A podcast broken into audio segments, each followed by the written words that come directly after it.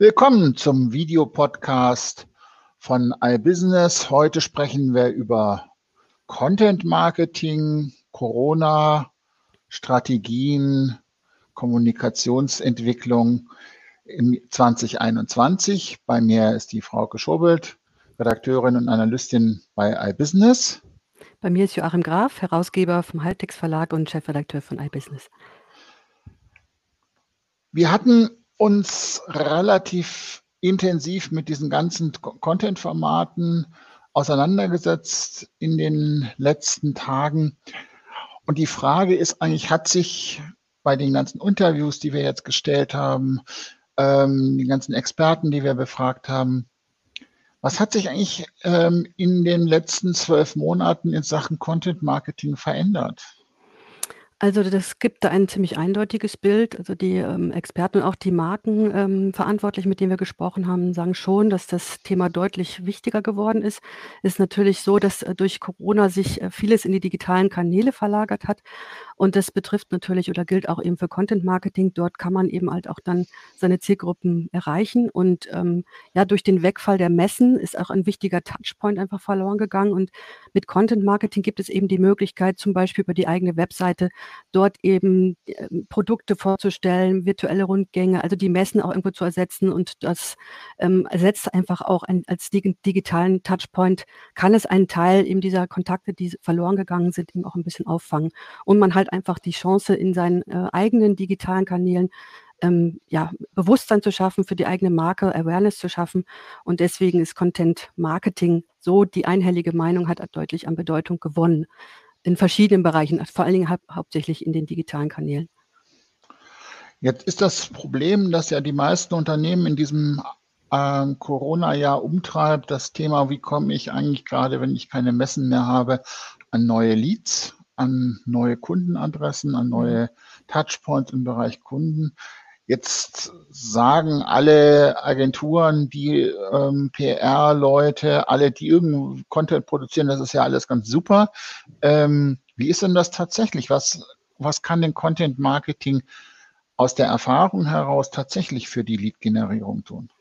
Also ein, ein wichtiger Dreh- und Angelpunkt ist natürlich die eigene Webseite, wo man einfach das Unternehmen entsprechend präsentieren kann. Und dort kann man eben ähm, man kann zum Beispiel mit auf einem Blog Wissen anteasern und dann auf die eigene Webseite leiten und dort eben weitere Insights anbieten und dann, und das finde ich ist auch ein fairer Deal, gegen Kontaktdaten gibt es dann White Paper oder es gibt vielleicht ein Webinar, das man sich anschauen kann oder es gibt halt Studien, weiterführende Informationen, einfach die den Kunden dann auch wirklich weiterbringen. Gerade im B2B-Bereich äh, ist es halt auch eben enorm wichtig und so kann man durchaus Leads ähm, sehr gut äh, generieren, eben auch über Content Marketing. Vorausgesetzt, man bietet wirklich guten Content, man bietet wirklich den Content, den der Angesprochene auch gerade wirklich braucht und man verspricht nicht etwas, was man dann später nicht halten kann, weil man dann doch das White Paper zu drei Viertel nur mit eigener PR äh, ja, vollspammt sozusagen, sondern man muss halt wirklich ähm, auch was Vernünftiges dort liefern.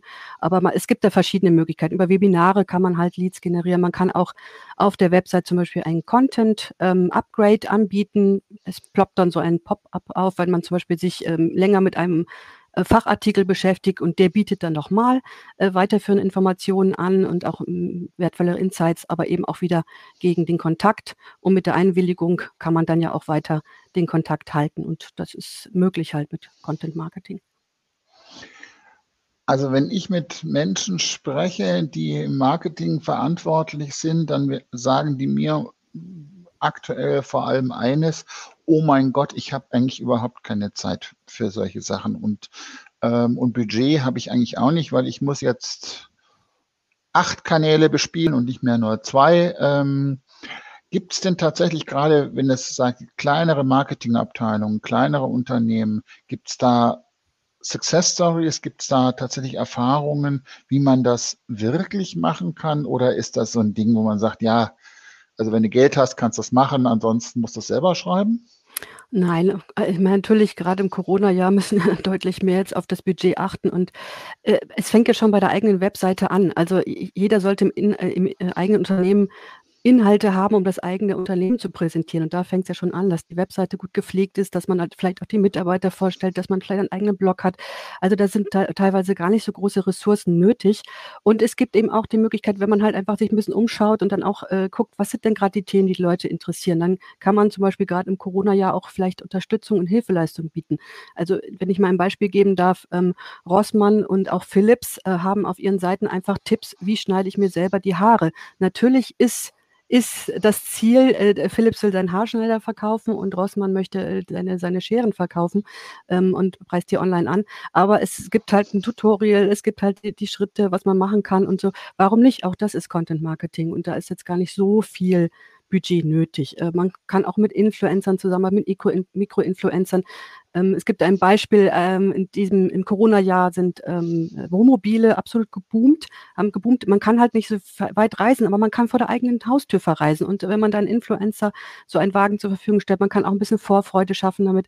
Also da gibt es schon, schon viele Möglichkeiten, wie man einfach auch ein bisschen hineinhorcht, in den Markt hineinhorcht, was braucht die Zielgruppe gerade, vielleicht auch nicht nur bezogen aufs eigene Produkt, sondern auch einfach für den Alltag. Und dann kann man sich ins Gespräch bringen. Und das ist nicht immer mit Riesenbudgets nötig. Naja, ich muss ja also entweder jemanden bezahlen, der das macht, oder ich muss es tatsächlich selber machen und ich muss, muss die eigene Webseite machen. Ich muss auf Facebook sein, ich muss auf Twitter sein, ich muss auf LinkedIn sein, ich muss auf Xing sein. Ähm, ich muss auch die ganzen neuen Kanäle, von denen mir meine Agenturen erzählen, dass sie ganz super duper sind. Ich bin also auf, muss also Instagram mich kümmern, ich muss TikTok, küm TikTok kümmern. Ja, man muss, muss ja nicht alle, man muss natürlich nicht alle Kanäle bespielen, nur weil sie gerade da sind, sondern man muss natürlich genau schauen, was ist mein Ziel, was ist meine Zielgruppe, wo, wo, wo tummelt sich die und was braucht die gerade. Und natürlich muss man natürlich schauen, was für Ressourcen man hat, aber man hat ja auch eigene Experten im Haus. Man kann ja auch einen Corporate-Blog Blogger äh, das Wissen nutzen, den vielleicht ein bisschen aufbauen. Also da gibt es ja, man kann auch mit B2B-Influencern zusammenarbeiten, wo es dann vielleicht gar nicht so um den monetären Anreiz geht, sondern dass der auch einfach eine andere Plattform bekommt oder vielleicht dann vorab ähm, irgendwelche anderen Vorteile hat. Ähm, also da gibt es schon verschiedene. Man muss natürlich, das Wichtigste natürlich, bevor man einfach loslegt, man braucht die Strategie. Äh, und äh, ohne eine vernünftige Content-Marketing-Strategie, deswegen fließt ja auch, wie verschiedene Studien noch Umfang zeigen, ein großer Teil von Content-Marketing-Budgets durchaus in Strategie und Planung. Wenn man halt, halt einen größeren Stil macht über mehrere Kanäle, braucht man eben auch die entsprechenden Tools, um den Content zu planen, zu organisieren, um das Ganze zu evaluieren, zu analysieren. Äh, das, das braucht natürlich dann entsprechende Ressourcen. Und da haben wir ja auch einen äh, Vergleich gemacht von zwölf äh, Content-Marketing-Tools, die man sich mal anschauen sollte, die verschiedene Bereiche abdecken dort. Und ähm, dann kann man dann immer schauen, was, was für einen passt. Und das hat natürlich auch, gibt es von bis Preisen. Also das ist da ist die ähm, Bandbreite auch groß. Aber das Wichtigste ist eine Strategie. Was ist mein Ziel? Welche Zielgruppe will ich haben? Man muss nicht alles bespielen, sondern vielleicht reicht auch wirklich, wenn man wenig Budget hat, die eigene Website, Social Media. Das ist auch mit geringeren Budgets oft möglich. Oder einfach auch guten Content, der SEO optimiert ist. Auch das kann schon sehr gut helfen.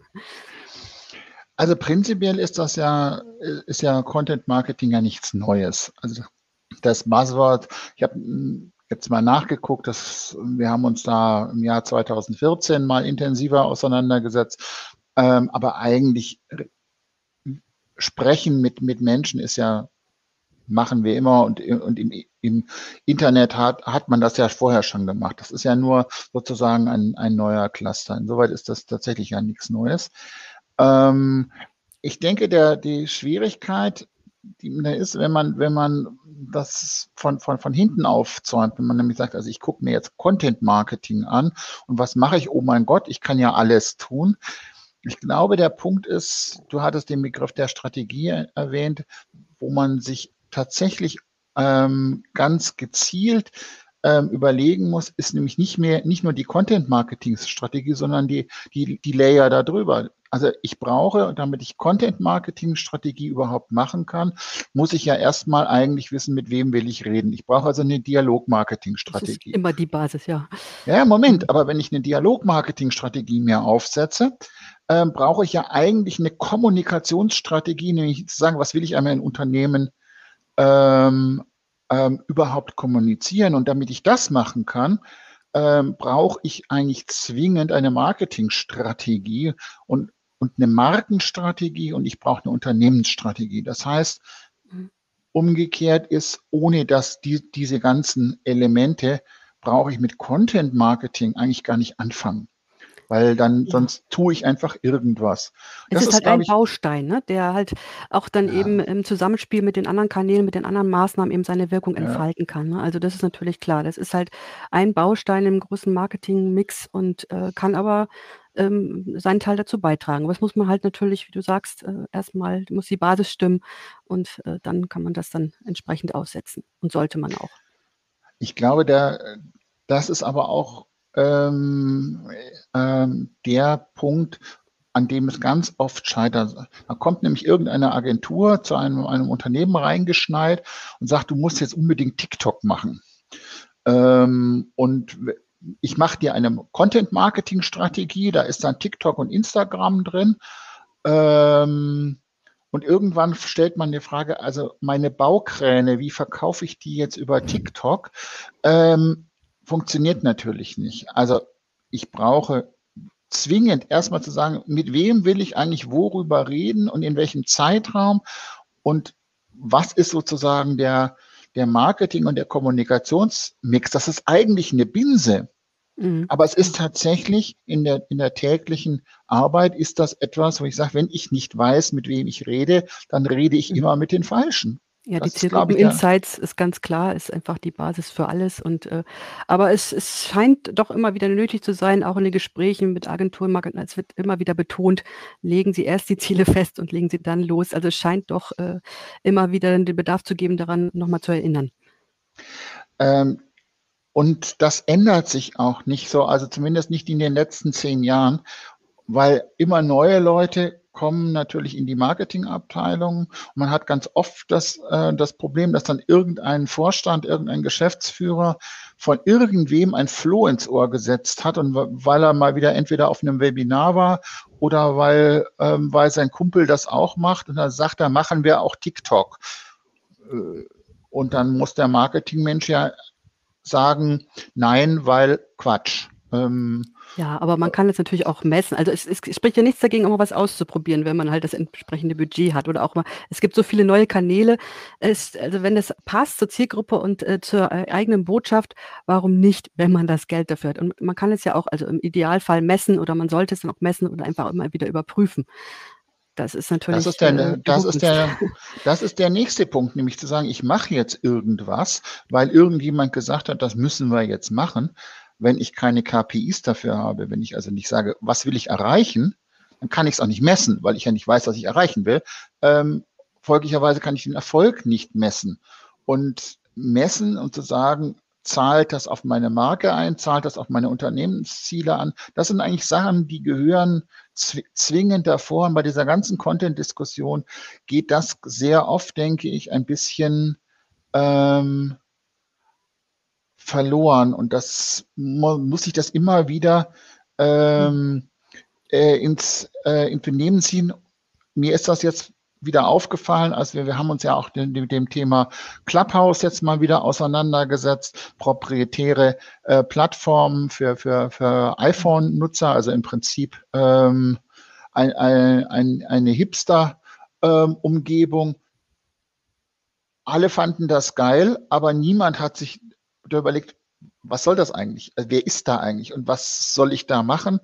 Man probiert mal rum. Ja. Das ist okay, wenn ich Ressourcen habe, das zu machen. Aber gerade kleine und mittelständische Unternehmen haben diese Ressourcen einfach nicht. Und da geht es ganz simpel, okay, ich mache das auf LinkedIn, weil da weiß genau. ich, da, da habe ich meine Baukran-Nachfragenden.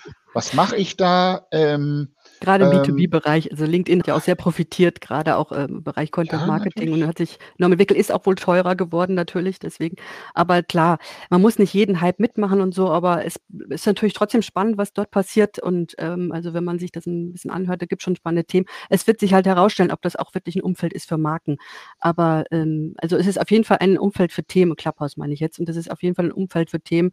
Es ist wie ein Podcast, finde ich, ähm, wo man nie so genau weiß, wer noch live dazugeschaltet wird, also nicht nicht uninteressant, aber es wird sich jetzt, dass die Plattform ist für, für Werbekunden, das wird sich ähm, noch herausstellen. Also ich glaube, gerade im Marketing ist, ist, wenn es um das, so das Thema Content Marketing angeht oder, oder um das Thema Plattformen und Kanäle, es gibt beliebig viele Kanäle, es gibt beliebig viel Content zu produzieren. Ich muss immer die Auswahl, glaube ich, treffen. Das ist, glaube ich, der, die Entscheidung. Und ich muss auch den Mut zur Lücke haben, zu sagen, ich mhm. bin halt nicht auf Instagram, so schön das wäre, aber ich habe dafür nicht die Ressourcen und das ist eine, das, das ist eine C-Kategorie, das muss ich mir auch von vornherein sagen und mir von der Agentur nicht immer irgendwas aufschwatzen lassen, nur weil es cool und angesagt ist. Und der, ein guter Zweiter oder Dritter zu sein, hilft manchmal auch. Man muss nicht immer Marktführer sein und, und den neuesten heißen Scheiß machen, weil ich mhm. glaube, das ist auch einfach ganz äh, oft schlicht nicht nötig und geht an der Marketingrealität von den allermeisten Unternehmen, glaube ich, vorbei. Ja. Schön, dass Sie zugehört haben. Ja. Vielen Dank. Die Links zu allen Artikeln, wie immer, unten finden Sie. Bis zum nächsten Mal, nächste Woche. Tschüss. Tschüss.